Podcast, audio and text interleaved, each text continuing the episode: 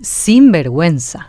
¿Quién más tendría que pedirle a Antonio Fretes que renuncie para que el ministro se digne a dar un paso al costado? Ya lo hicieron sus colegas, los ministros de la Corte Suprema de Justicia, en unanimidad. También se expidieron públicamente en el mismo sentido los gremios de abogados, los magistrados, las cámaras del Congreso e incluso el presidente de la República, Mario Abdo, manifestó que no se había dado una situación como esta anteriormente, generando una crisis institucional sin precedentes. Sin embargo, Antonio Fretes amagó con un gesto pidiendo permiso como presidente de la Corte Suprema de Justicia, pero sigue desvergonzadamente atornillado al cargo, a pesar de las contundentes denuncias que se vienen desnudando sobre el clan Fretes. El ministro Fretes no ha dado muestras claras sobre el tema, no se inmutó a dar una declaración pública, no ha hecho la más mínima aclaración y mucho menos ha pedido disculpas, cuando se va conociendo cada vez más la enorme red que ha operado, al menos irregularmente, en el entorno de la justicia y teniéndolo a Fretes como principal gestor, ocupando un sillón clave de poder y autoridad.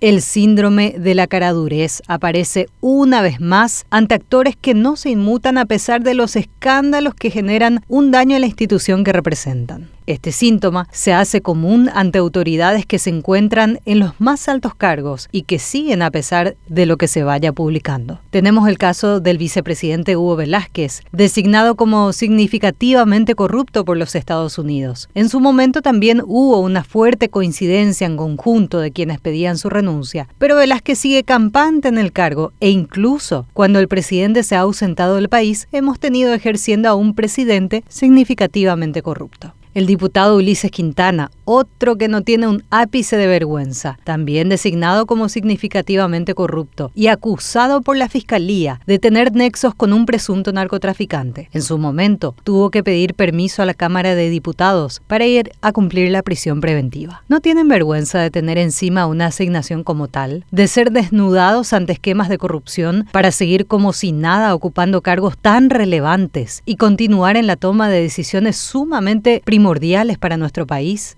diferente a otros países, donde ante la denuncia, ante una asignación como tal, prima la ética y la moral para entender que se debe declinar inmediatamente. Ante la elección de un nuevo fiscal general del Estado, nos queda depositar la esperanza en que pueda asumir un hombre o una mujer con autoridad, honestidad y la firmeza suficiente para que ante la falta de vergüenza de nuestras autoridades, la justicia opere debidamente, que el proceso acorde caiga sobre ellos. Y basta de malos ejemplos, señores. Este artículo fue publicado este domingo 11 de diciembre de 2022 en el diario ABC Color.